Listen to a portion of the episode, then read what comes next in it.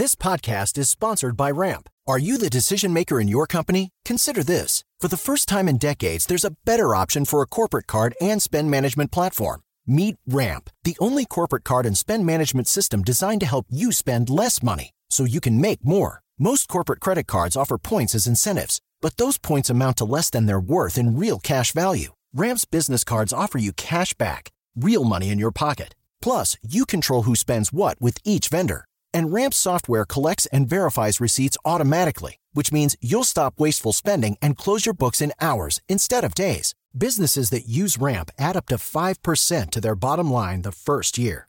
If you're a decision maker, adding Ramp could be one of the best decisions you've ever made. And now get $250 when you join Ramp for free. Just go to ramp.com slash easy. Ramp.com slash easy. R-A-M-P.com slash easy. Cards issued by Sutton Bank and Celtic Bank members of DIC terms and conditions apply. Tecnologia e seu impacto na sociedade. Digital de tudo. Digital de tudo. Com André Miceli.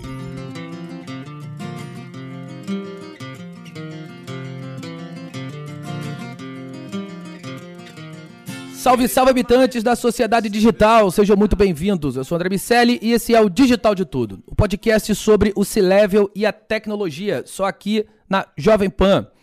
O DDT de hoje é um pouco diferente, um DDT com dois entrevistados ao invés de um, como normalmente a gente faz. A gente vai receber os, os amigos, um crossover aqui, Diego Baltazar, que é apresentador do podcast Critique e tem uma carreira na IBM há mais de 15 anos, uma carreira né, comercial por lá.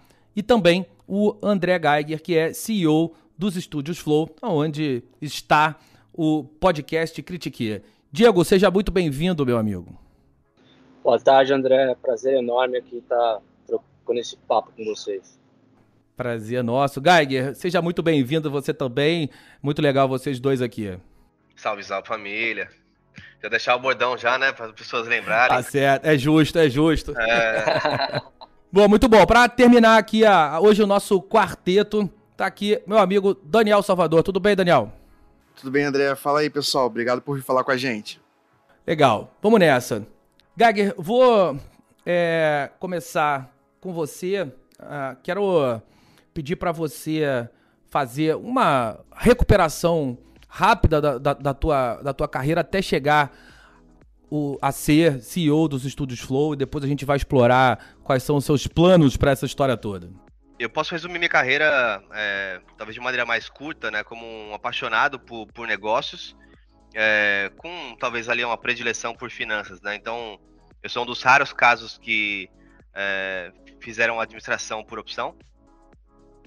É, e desde a faculdade eu me via como uma pessoa de negócios, então vendi pão de mel, é, sempre tive muita interação com, gostei de ter interação com o público, mas naturalmente, na, até na, na própria formação ali, tinha uma aptidão um pouco maior por finanças, acabei sendo o representante dos grupos que eram formados sempre na parte financeira, é, e comecei minha carreira assim também, então passei pela P&G, quase 10 anos na P&G, é, desde o estágio que eu fiz ali em Louveira, na fábrica, Aí passei por sistemas, passei por vendas, passei por marketing, por supply. Então fui fazendo blocos de dois anos em dois anos, sempre com olhar financeiro, mas para áreas diferentes. Então área, é, áreas de negócio, né? Então áreas de vendas, marketing e supply.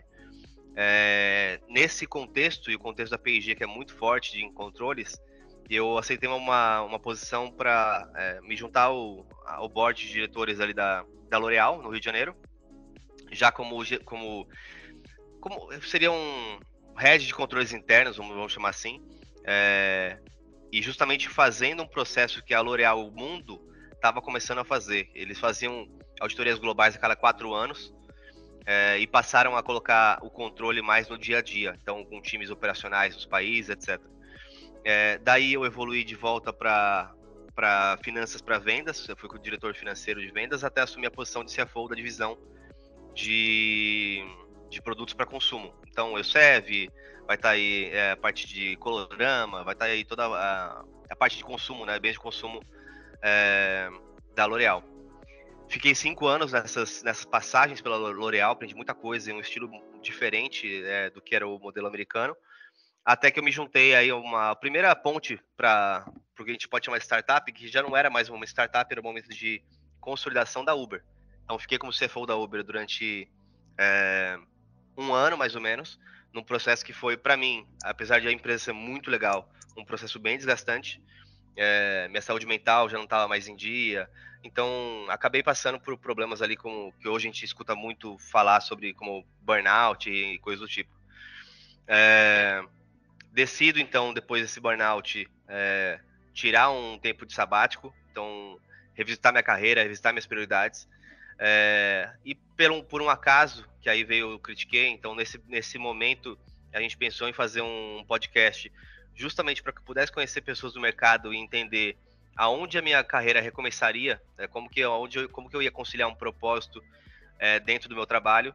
E encontrei o Studios Flow, encontrei o Flow, na verdade, é, no momento que o faturamento aqui não, beirava os 200 mil reais, então era um faturamento anual de 2 milhões, mais ou menos. Mas eu via uma intenção muito boa é, no Igor, em relação a reinvestimentos, em relação à formação de equipes, em relação a mudar a comunicação no Brasil. E caí de paraquedas. É, perguntei se eu podia ajudar. Cheguei para trabalhar no, no, no, segundo dia já sem salário e sem, sem nada. Trouxe meu computador para ver como ajudaria. As coisas foram evoluindo, a empresa foi ganhando um dinamismo maior. É, vocês sabem como, como que é a empresa pequena. E aí me coloquei na posição de CCO, que era Chief Curiosity Officer no começo é, porque eu falava muito que minha, minha função era ser curioso e achar é, os caminhos né, para que aquele tipo de negócio pudesse virar uma empresa. E de lá para cá estamos aí enfrentando é, enfrentando muitas aberturas de mercado, crises também. Então foi um ano de muito aprendizado, mas que eu, eu fico muito feliz porque aquela aposta que eu fiz ah, no começo do ano passado em relação às pessoas, é, eu estava certo. Então Hoje a gente tem quase 116 pessoas aqui no Estudos Flow é, que trabalham com a gente, colocando propósito no dia a dia e tentando fazer do, do conteúdo algo que, enriqueça, né? Não só para a gente, mas para quem nos escuta também. Então, Diego, eu queria pedir para você contar um pouco da sua trajetória. Como é que foi a sua formação acadêmica e a trajetória que trouxe você até trabalhar com, a, com tecnologia e, por fim, desaguar aqui no, no Critique? Legal, Daniel. Se eu pudesse falar um pouco da minha formação para você, eu diria que tive uma formação muito plural, tá? Apesar de eu ter feito engenharia elétrica, me graduado é, em engenharia elétrica no interior de São Paulo, eu tive sempre contato é, com muitos cursos de faculdade, né? A nossa faculdade lá na Unesp de Bauru tinha pelo menos 20 cursos com três universidades diferentes dentro, né? Então foi uma época onde é, eu sempre fui uma pessoa muito curiosa, né? Sempre gostei de estudar bastante e, e isso complementou muito a minha formação técnica de engenheiro, né? Então acabou que foi uma experiência muito rica da minha vida. Né? Depois eu vim vinha fazer um MBA em, em negócios, né? Pela FGV, tenho especialização. Depois que eu me graduei, é, eu entrei como estagiário direto na IBM, né? Comecei uma carreira é, uma das maiores empresas de tecnologia do Brasil, e foi construindo, é, diferente um pouco do Geiger e do, do Mário, que é o nosso outro sócio no Critique, eu construí a minha carreira é, de 15 anos numa empresa só. Né? E curiosamente, um pouco contraintuitivo, mas essa carreira ela foi focada no Diego especialista. Né? Eu fui um cara, é, eu juntei tecnologia, fui para a área de finanças é, e e atuo, atuei e atuo na área de vendas, né, vendas B2B, em projetos complexos da IBM, onde eu faço toda a estrutura financeira, enfim, ajuda a IBM a dimensionar os projetos e vender é, de uma forma ou de outra para o cliente na ponta, com, enfim, observando é, fiscal, orçamento, etc. Então, é, nessa trajetória, onde eu, é, eu comecei a trabalhar na IBM em 2000 2007, né, no regular. É, no primeiro momento, eu comecei minha carreira em vendas na parte de digital sales, né? E depois, à medida que eu fui subindo, né, você tem a famosa carreira em Y, né, onde você opta por ser ou um líder de pessoas, ou um especialista, um executivo de vendas. Eu fui pelo lado do, do executivo de vendas, né, onde eu fui transferido para o sul do Brasil para cuidar de uma carteira de clientes super estratégica para a IBM, né, Sul, né, nos três estados do Sul, é, onde eu ganhei muita experiência atendendo diversos setores. Né, morei seis anos em Curitiba e depois eu voltei para a IBM aí mais sênior, é, de uma maneira melhor, mais executiva, é, cuidando de contas estratégicas da IBM, uma responsabilidade muito maior. Né? É, e aí eu construí a carreira baseado é, nessa trajetória e falando um pouco do Critique agora, o Critique foi em 2021, é, onde junto com o Geiger e o Mário, a gente bolou esse projeto e apresentamos para o Igor, né? É, e o Igor, eu lembro, o Geiger que não deixa mentir aqui, falou o seguinte, cara, gostei do projeto de vocês porque ele não é um projeto igual ao meu. Porque vem tanta gente aqui apresentar projetos que são iguais ao Flow, e vocês vêm aqui para me mostrar um negócio diferente. Então, cara, é, recebeu a gente de braços abertos para falar dessa parte de negócio, né? E, e desde o começo, é óbvio que com a trajetória a gente vai percebendo outras coisas, mas desde o começo é, a gente desenvolveu essa missão de levar é, a educação corporativa, a nossa experiência no mercado, é, de uma forma que combinasse com o DNA do Flow, ou seja, através de uma conversa, de um conteúdo que engaja de forma leve e, e o melhor, educativo, né? Levar para quem está na ponta, quem está começando, é, uma maneira mais didática é, com relação ao mercado corporativo. Diego, ainda com você, uh, como tem sido conciliar as carreiras? Você falou um pouco sobre a tua trajetória, mas uh, quero te ouvir sobre como lidar com esses, com esses, com essas duas atribuições em paralelo. Evidentemente, a IBM acaba tomando um tempo uh, enorme do teu dia e depois tem ali uma jornada dupla de gravar, estudar o convidado, olhar o tema, tem um trabalho adicional e, e também fazendo a, a roda girar do ponto de vista de business. Como tem sido essa jornada? Claro. Assim, André, uma coisa que por enquanto na minha cabeça é clara é que trabalho, a minha carreira é, é na IBM e no Critique é, digamos, é uma semente, né? que no futuro é, pode, ser a continuidade da minha carreira. Eu faço hoje o Critique é, por amor, né? a gente faz, é, a gente está investindo, lógico, um tempo e recursos importantes nesse projeto, mas a grande, a grande, o grande ponto inicial que eu tive que entender, se eu, se eu quisesse conciliar essas duas coisas, é primeiro de tudo ter diligência com o tempo.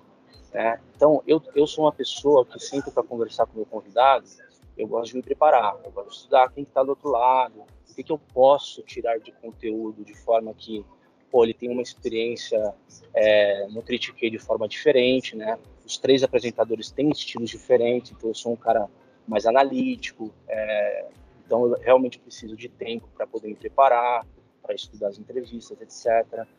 Mas é, quando você tem diligência no tempo, eu consigo fa é, fazer uma rotina de forma que eu consigo, é, em uma ou duas horas, a gente grava de noite, né? É, depois do expediente de trabalho, eu consigo ao longo do meu dia otimizar esse tempo de preparação. Por outro lado, o meu trabalho na IBM ele é muito sazonal do ponto de vista de workload.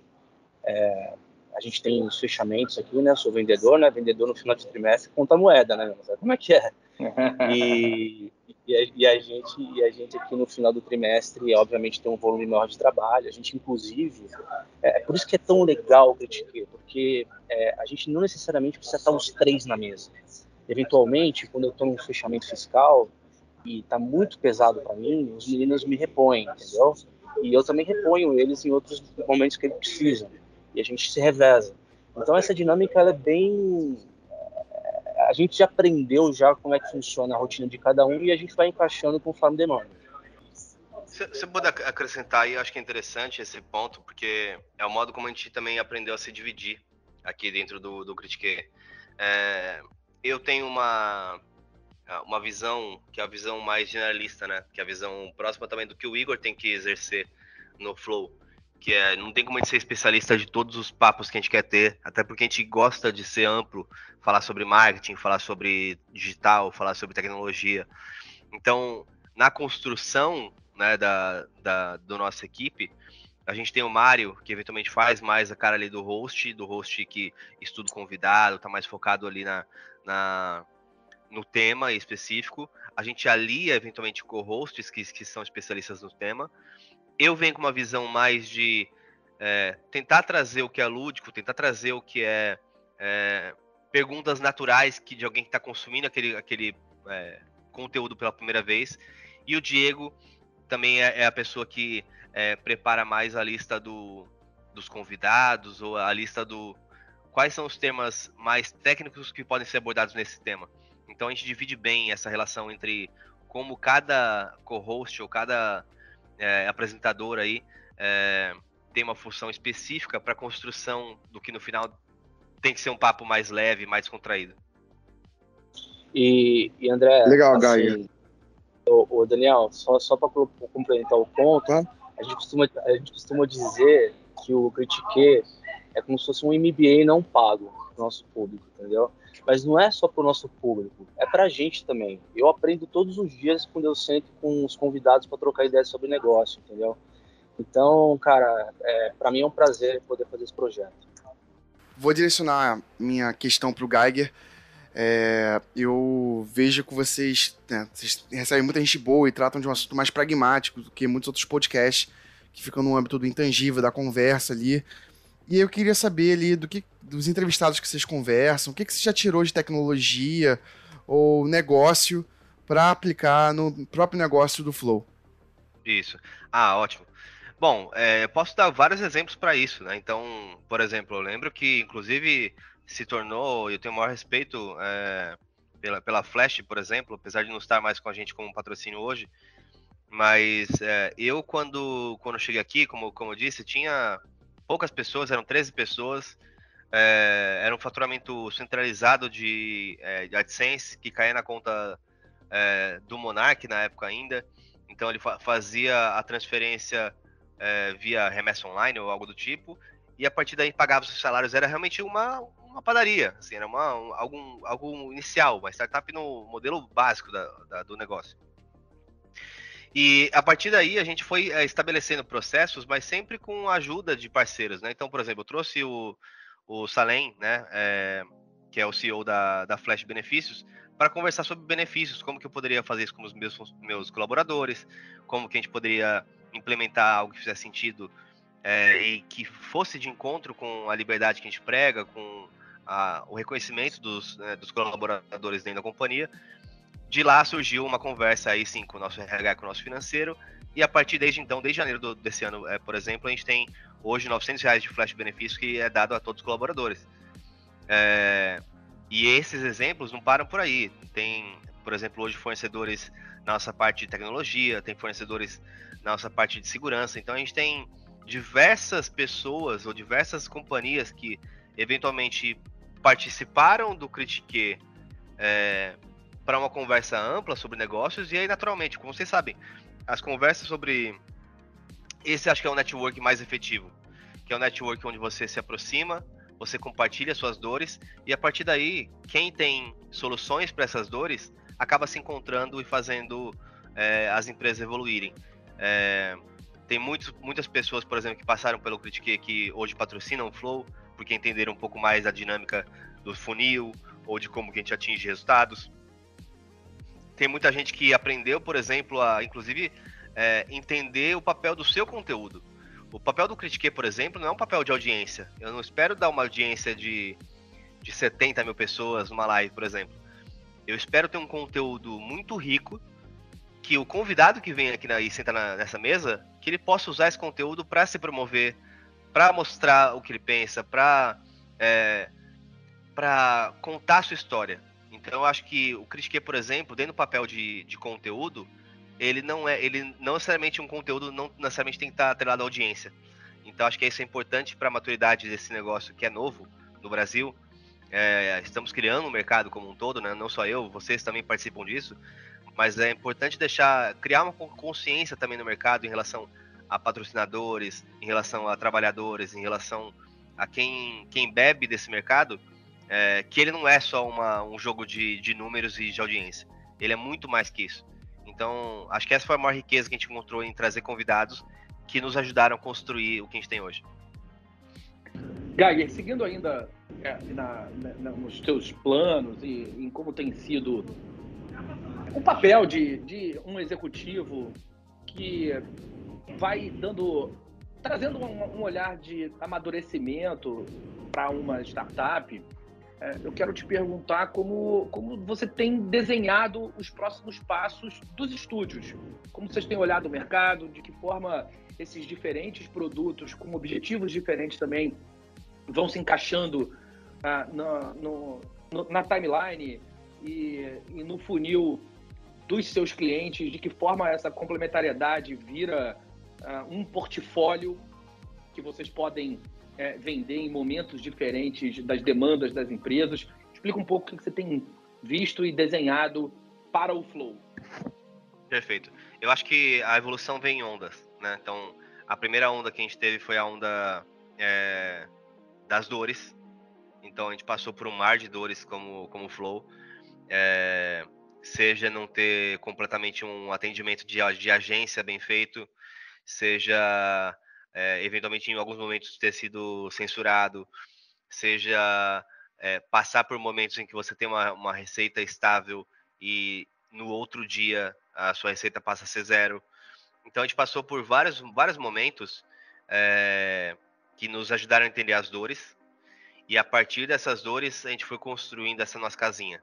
Então a primeira casinha, por exemplo, foi o, a parte de agência. É, e aí sim, tentar criar uma agência que fosse diferente e atendesse às dores do mercado. A dor que a gente mais sentia era a dor de não ser um produto da prateleira. A gente queria que alguém estivesse olhando por nós e construindo a quatro mãos modelos criativos, não mais aquele mais do mesmo, ah, sabemos fazer assim, desse jeito. É, o segundo passo foi aí o passo da, da plataforma. Né? A plataforma, é, a gente vê aí, graças a Deus, a gente tem problemas menores, eu vou dizer assim, mesmo como Flow, mas tem diversos é, criadores de conteúdo que são é, banidos de uma plataforma, de outra, e eventualmente por é, interesses políticos e por é, ataques de, de, de, reputação que, ao chegar em uma multinacional, e com, ela tem todo o direito de fazer isso, ela simplesmente decide não lidar com aquilo porque é um long tail ou porque é um canal é, insignificante perto da, dos grandes números que eles têm, né? Então, eu nunca vou, por exemplo, conseguir defender uma, um canal de 100 mil seguidores se isso colocar em risco o, os patrocinadores investirem num canal de 10 milhões. Isso é a matemática do mercado. Então, a gente tem construído uma ferramenta que ajuda o criador a monetizar assim como o Flow aprendeu a monetizar. Então, se no Flow até o ano passado a gente tinha 100% vindo da receita de AdSense, hoje o AdSense do Flow é menos de 30%. E o que eu espero é que todos os criadores possam é, aprender, primeiro, e segundo, ativar essas outras monetizações que é muito mais especial para quem é pequeno. Então, por exemplo, tem uma loja própria onde você vai vender as suas. É, a gente teve uma loja própria também no Flow, mas a gente decidiu hoje fazer uma loja que vai, vai atender a todos os criadores. Ela deve ser lançada em breve, é, mas todo o nosso foco é de fato no criador pequeno e no criador que deseja talvez um pouco mais de independência. Alguns desses a gente convida a aprender de casa para fazer parte do Flow é, e também contribuir com essa história. Mas independente disso, e é, é um caso bem emblemático, a gente criou a agência no, em junho do ano passado. Primeiro para atender só o Flow por seis meses. Então esse é o processo de qualquer empresa aqui dentro do Studios Flow, tá? Talvez vai ficar mais claro para vocês a relação. Por seis meses ele atende só o Flow. Depois por mais seis meses, ele é, passa a atender o Studios Flow como um todo. Então ele começa a sentir dores do que é ter um cliente interno. E a partir daí a gente vai nesse tempo preparando para atender, atender clientes externos.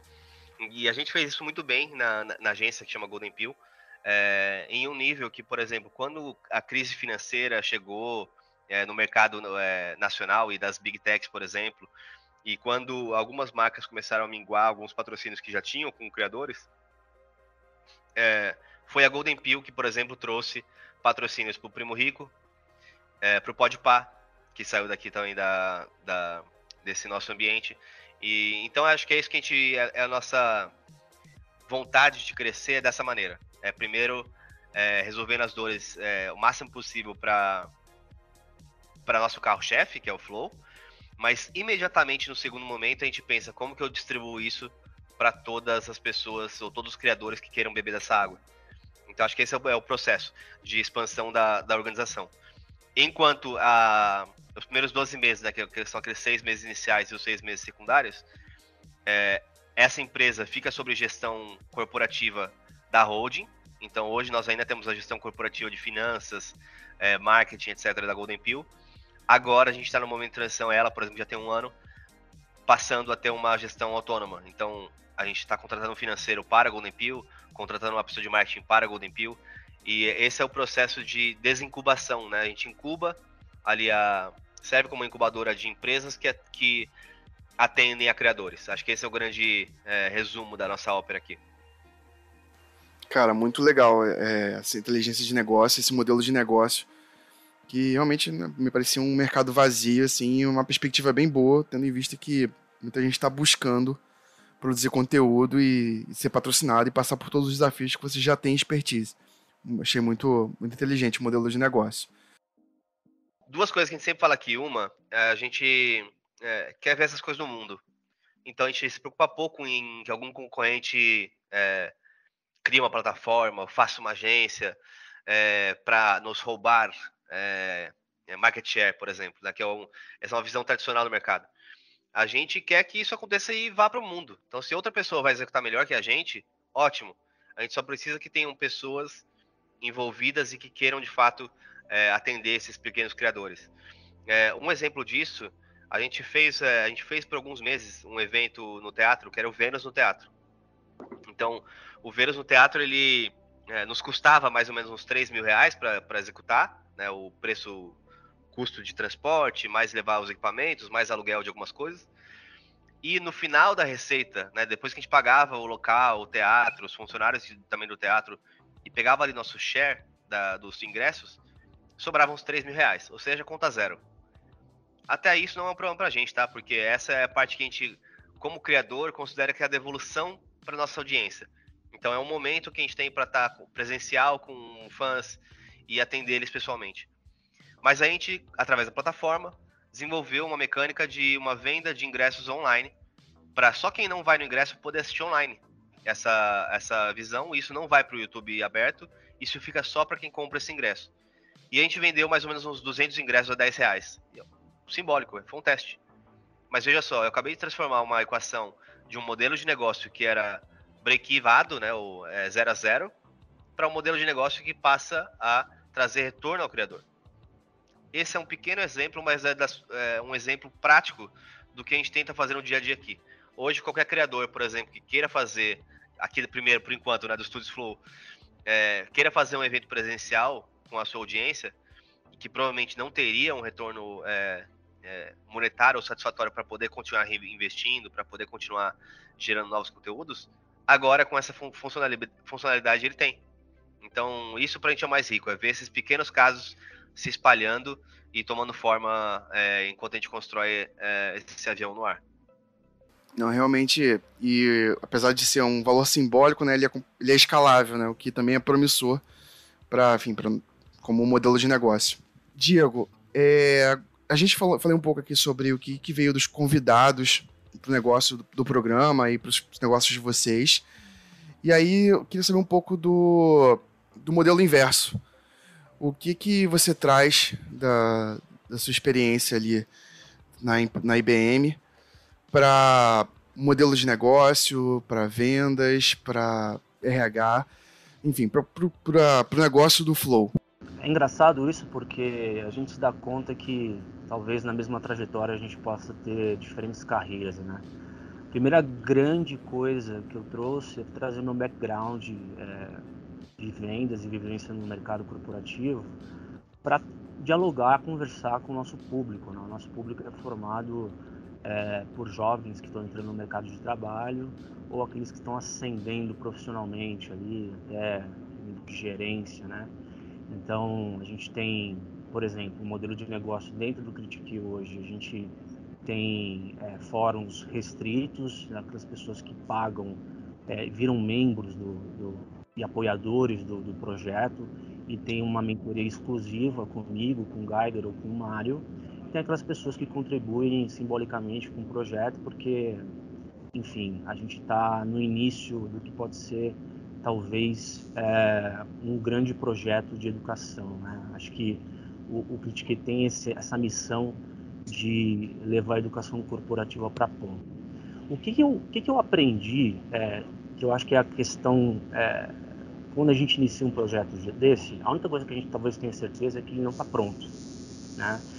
E você acaba trazendo um pouco é, o que você vai aprendendo no dia a dia, como por exemplo, como a gente começou a ter a certeza de que a gente não seria um podcast de massa, como Flow da vida, assim, é, pelo, pelo tema que a gente aborda e pelo nosso público ser um pouco mais qualificado, a gente entendeu que eventualmente não é a audiência que monetiza ou que faz parte é, da linha de receita principal do modelo de negócio. A gente pode, por exemplo, trabalhar com o próprio conteúdo, né? Como é que eu monetizo meu conteúdo? É, como que eu consigo fazer do conteúdo algo é, que eu possa, através do meu DNA, que é um DNA de conversa informal, um DNA que a gente fala tanto de trajetória profissional dos executivos quanto de modelo de negócio de indústria. É, por exemplo, a gente está tendo agora a semana da Black Friday, onde teve o diretor de marketing da Magazine Luiza né? Então eu consigo falar tanto da carreira dele quanto é, das particularidades de negócio dele no mesmo podcast, de uma maneira informal. Óbvio que a gente tem que seguir uma linha mestra ali, mas acaba sendo um conteúdo que engaja mais. Né? As pessoas elas aprendem mais porque não é aquela coisa etiquetada. Então, é, acho que duas coisas principais no Critique que a gente está é, percebendo é o seguinte: primeiro, é, como que eu posso colocar o meu conteúdo é, para ser monetizado, ou seja, é entender que a audiência do podcast, o podcast em si mesmo, ele não é um fim, ele é um meio, um meio para que eu possa ter produtos auxiliares que é, aí sim é, remunerem, uh, o, enfim, uh, os acionistas, é, mas que usam o podcast como um, um motor de networking e também um motor para reforço de autoridade, né? Porque a gente está essa questão da autoridade, de você expandir a tua rede de network com as pessoas que frequentam o podcast é muito importante. Primeiro, para você ter prova social no mercado daquele tema que você está falando, e segundo, para você é, diante dessa rede de network construir é, pontes é, que você possa agregar no teu próximo produto por exemplo, é, como que eu posso, por exemplo, trazer esses executivos para poder gravar conteúdos educativos para o meu público, né? São modelos de negócio que começam a aparecer que a gente não tinha a mínima ideia quando a gente começou lá na frente. Então é, é bem dinâmico porque, porque, as coisas, o mercado ele vai se abrindo de uma forma não necessariamente é, do jeito que a gente imaginava.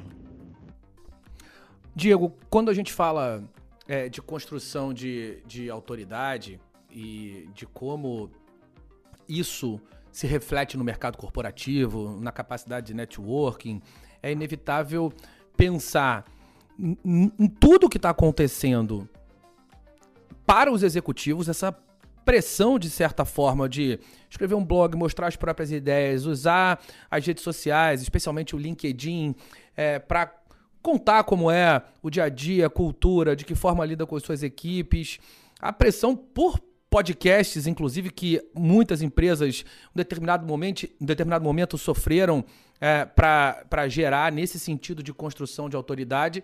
E você é um cara que trafega nesses dois mundos. Tem ali é, um, um, trabalho no mercado corporativo e um trabalho é, na, na, na, nesse mundo de conteúdo que espe especificamente no seu caso, o caso do Flow, é um, é um agente bastante relevante de, dentro desse ecossistema aqui no Brasil.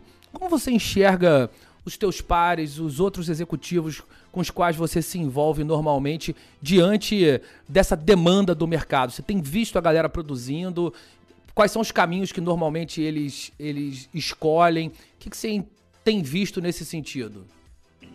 Cara, essa é uma excelente pergunta, porque envolve, até, até pegando um pouco o pano de fundo de uma notícia recente que saiu no Valor, 67% dos, é, dos brasileiros que, que trabalham hoje no ambiente corporativo, eles querem ouvir é, as mensagens da liderança diretamente nas mídias sociais, ou enfim, ferramentas onde ele consegue encontrar o líder dele e ouvir as mensagens, seja do propósito da empresa, seja do posicionamento, enfim. Ou seja, o mercado está pedindo para que esses executivos tenham uma exposição digital maior do que antigamente, né? Que a gente tinha aquele executivo é, mais, é, digamos, operacional dentro do escritório, fazendo as coisas acontecer. Agora, essas novas competências, elas são exigidas para que o CEO, o C-level, ele venha ser a cara da empresa mesmo, né? Quem é o, o ser humano que está ali representando aquela marca? E eu vejo é, que o podcast é, o videocast é extremamente estratégico é, quando a gente fala disso. Por quê? A minha impressão, André, é que podcast, videocast, ele ainda não foi descoberto ou ele ainda não é muito bem explorado é, pelos executivos como poderia ser. Tá? Por quê? É, porque eu entendo que é, no processo de exposição digital você pode ter formatos através de podcast, através de videocast que são poderosos na hora de transmitir uma mensagem. Primeiro, porque engaja mais.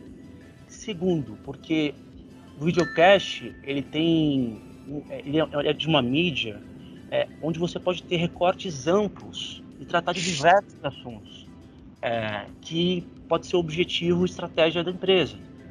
Então, é, eu vejo, por exemplo, a, a, minha realidade que eu vejo aqui os executivos é que isso já está começando a acontecer. As pessoas têm a consciência de que precisam se expor mais, né? E aí eu não estou falando da IBM, não, estou falando de muitas empresas. Eu vejo isso acontecer é, porque eu, eu gosto de olhar muito o LinkedIn para ver o comportamento mesmo. Mas eu acho que a gente tem um movimento grande pela frente ainda do aumento da exposição desses é, C-levels para poder realmente dar a cara e conversar diretamente com, seja com o consumidor, seja com o colaborador, seja é, para passar as mensagens que antes eram passadas de forma, digamos, entre parênteses, mais institucional, né? Faz sentido também, acompanho que várias empresas tentam fazer de forma amadora ou ainda estão cogitando, quando na verdade é um formato que está, enfim, já foi. Agora, essa altura do campeonato já foi devidamente testado, já tem uma receptividade muito boa.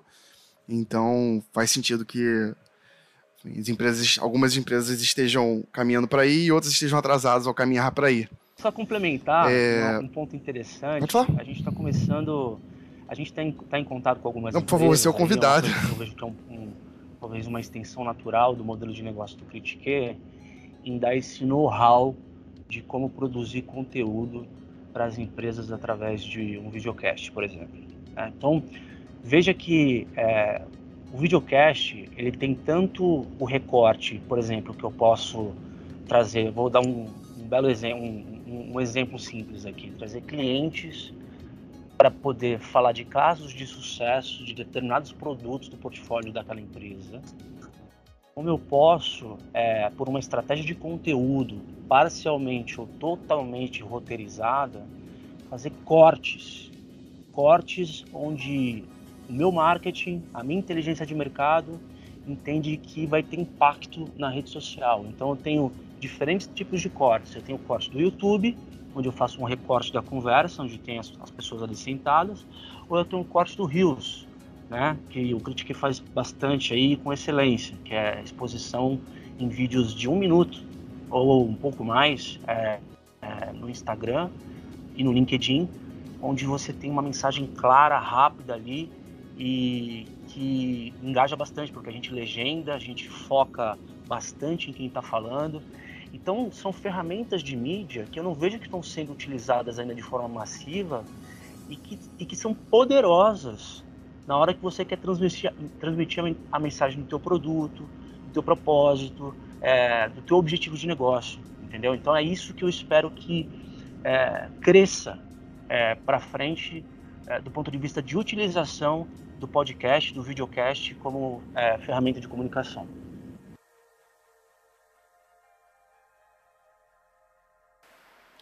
E a segunda pergunta, assim, a gente né, se trata muito com tecnologia, todos nós tratamos, e tecnologia esbarra muito em inovação. Né? A gente já sabe ali que os formatos eles não se excluem, né? A, TV, o rádio, a internet eles continuam conciliando cada um com o seu nicho. E, e, a gente sabe também que o videocast não, não vai ser extinto, mas a gente entende que novos formatos de conteúdo vão chegar. E eu queria ver o que, que, que, vocês acham que são, pode ser o próximo formato, ou e como vocês acham que o videocast vai ficar ao longo desse tempo. Eu acho que depende muito, né? A gente vive ciclos é, na parte de conteúdo, depende muito do, do, que os players vão fazer nesse, nesse cenário. É, eu vejo, por exemplo, a Globo acertando. Eles estão chamando a novela que vai no Globoplay de novela das nove. É, e isso é claramente uma, uma tentativa de manutenção da, do comportamento humano. Isso é muito interessante, por exemplo, porque quando você pega, por exemplo, um conteúdo como a, a Fórmula 1, que é um conteúdo, você migrou da Globo para a Band e você não teve uma, uma grande perda da audiência, uma, uma grande variação. A partir da mudança você consegue explorar, mas o comportamento de assistir aquele conteúdo já está cravado. Faz sentido também, acompanho que várias então, empresas então, tentam fazer de forma amadora ou ainda estão cogitando, quando na verdade é um formato é, que então tá... acho que vai depender muito de como Enfim, já foi... Agora, essa altura do campeonato já foi devidamente testado, de, já tem uma receptividade é, muito boa. Entender e vão adaptar então, o padrão de faz sentido que né, das pessoas. As empresas, é, algumas empresas estejam caminhando para aí e outras estejam atrasadas ao caminhar para aí. muito forte na, no é, YouTube e na, no Instagram, é, movimentos óbvios, Não, né? Por favor, então, você é o convidado. No YouTube, seja o Rios é, no Instagram, que hoje em dia quase ninguém mais posta foto, só posta Rios. É, então esses padrões eles vão se adaptar. A gente vai passar ainda por alguns é, swings né, de discussões entre o quanto essa, esses tipos de conteúdo são válidos para uma organização e para outra. E que, eu, e que eu acho que depois de algum tempo vão se assentar. A gente está no momento ainda de muito descobrimento, muita tecnologia nova. Então todo mundo tem que estar envolvido em tudo. Então é comum você ver pessoas, por exemplo, como o nosso perfil ali também no TikTok, porque a gente tem aquela fomo, né, de não, perder o negócio, então também tá junto na, naquilo. É, mas esse conteúdo, talvez de um minuto, quando, quão relevante ele vai ser ao longo, do, ao longo do tempo? Então, talvez acho que o que vai acontecer com, com o padrão de comportamento de conteúdo vai ser isso se assentar em nichos cada vez mais específicos. Então, você vai ter pessoas que não vão. É, eu acho que é muito difícil que as pessoas tenham, num futuro próximo, um padrão de comportamento de 8, 9, 10 redes sociais. O que você vai ver cada vez mais que as pessoas vão estar inseridas dentro de um nicho e a partir daí, é, do tipo de conteúdo que ela gostar de consumir, a segunda onda para mim é a onda da curadoria, né? Porque a gente já está vivendo essa onda, então muitas empresas ou muitas, muitos criadores já trabalham com, com curadoria, mas também ao mesmo tempo cada vez mais a gente tem mais criadores no mercado e mais essa é, essa máquina de você compartilhar coisas com os outros, ela é espalhada. Então, o cenário de curadoria vai se profissionalizar muito também nos próximos anos. É, e eu, eu, tendo, eu tendo a achar que vai existir uma volta aos é, principais meios e mais fortes. É, que tenham, por exemplo, um gabarito é, de, é, da confiabilidade do conteúdo, que tenham um gabarito sobre o tempo que essa, esse conteúdo está no ar e coisas do tipo. Diego, para a gente fechar, quero explorar um, um pouco mais desse tema que o Geiger acabou de, de trazer, da evolução das redes, das diferenças entre os tipos de conteúdo e também da manutenção do próprio conceito de rede social. Uh, a gente viu as redes sociais crescendo e ganhando muito espaço na, na, nossa sociedade, e parte da explicação estava no fato de que elas uh, ampliam uma sensação, amplificam uma sensação que é fundamental para nós, que é essa do senso de pertencimento, da construção de comunidades, comunidades que se criam com escopos diferentes. A gente tem ali redes sociais de nicho para justificar esses diferentes escopos. A gente tem a visão da meta, por exemplo, para as suas ofertas, onde o Instagram é uma rede onde é, a gente tem pessoas mais próximas trocando em grupos que supostamente são formados por pessoas que se conhecem, ou, no mínimo, pessoas que têm alguma interseção, que alguém tem o número do telefone de alguém e vai ali fazendo essa estrutura crescer. Os grupos do Facebook, que é, tem um determinado escopo é, é um pouco maior. E, por fim, o Instagram, que é aquele 1 para N, uma ferramenta para as pessoas se relacionarem é, com, com ídolos ou pessoas que se, se, relacionarem com marcas não necessariamente tão próximas como a gente vê acontecendo, por exemplo, no Instagram. E aí agora a gente tem visto esse movimento do TikTok que substitui uma parte da importância é, do relacionamento é, é, pessoal por o que o algoritmo entende de cada um de nós. E aí o algoritmo vai ganhando um, protago protagonismo nesse processo de distribuir conteúdo. O algoritmo percebe o tipo de conteúdo que você gosta mais e te entrega aquele conteúdo sem que necessariamente você esteja seguindo aquela pessoa. E, evidentemente, com isso ele maximiza a tua atenção, o teu tempo de presença nas redes e uma hora isso vai virar dinheiro. Ou espera-se que isso aconteça. Como você enxerga o critique nesse contexto de adequação aos meios, às redes e aos formatos uh, de conteúdo para que ele se mantenha relevante, importante para a sua comunidade? Olha, André, se pudesse te responder, é, quando você coloca o critique do ponto de vista de conteúdo, é muito difícil é, a gente ter um alinhamento automático com a lógica do, do que está rolando nas redes sociais hoje. Por quê? Porque o nosso conteúdo ele é um conteúdo educativo e nem sempre trivial. Né? A gente fala de coisas ali que a gente já faz um esforço enorme para traduzir para um formato onde fique agradável para as pessoas poderem digerir e absorver o conhecimento, né? É, eu não posso falar é, do mercado corporativo, das, das características da indústria ou é, do desenvolvimento de carreira é, em vídeos de um minuto. Né? Então, assim, é, eu tenho que arrumar formas para que eu consiga engajar o meu conteúdo, não tirando a relevância e a qualidade dele. Agora, é, o Geiger tocou num ponto aí no, no raciocínio anterior que eu concordo é, muito, assim, sabe? E a gente repete isso em vários episódios do nosso programa lá. Eu acho que o que vai vir aí, que é um desafio, é aquela coisa, né? É, a tecnologia ela vem com as, com as facilidades, mas ela também vem com os desafios juntos, né?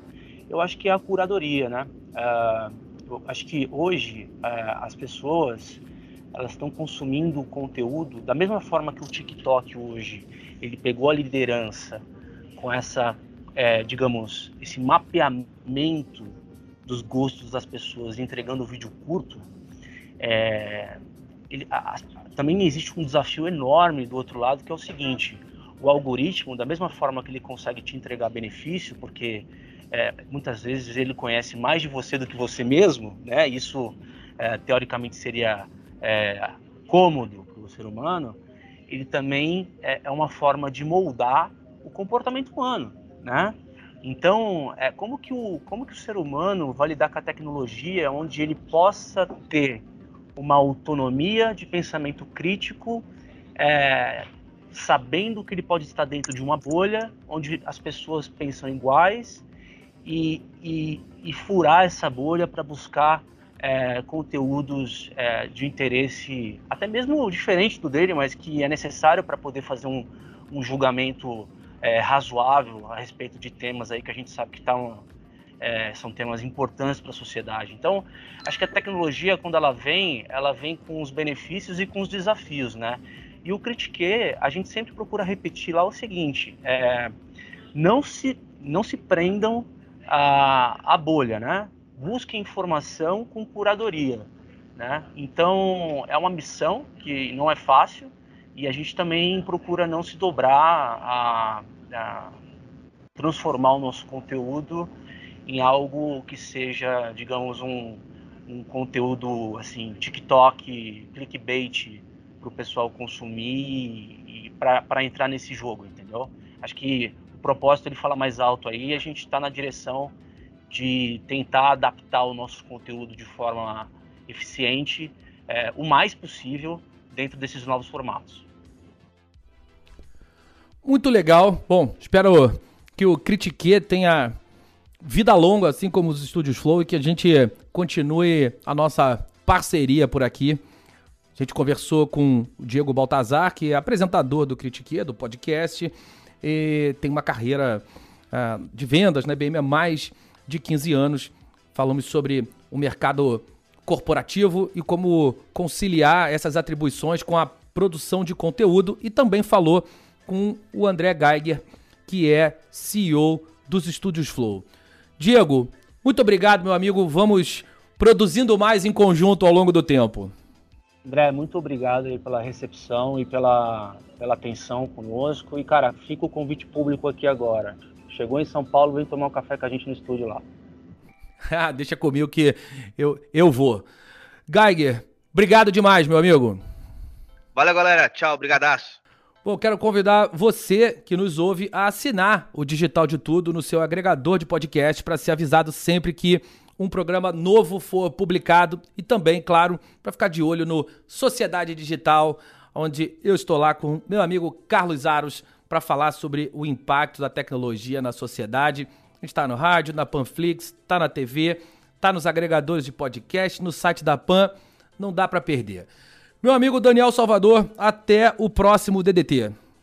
Até, um abraço, pessoal. Semana que vem tem mais Digital de Tudo. Um abraço para todo mundo. Tchau, tchau. Tecnologia e seu impacto na sociedade. Digital de Tudo. Digital de Tudo. Com André Miscelli.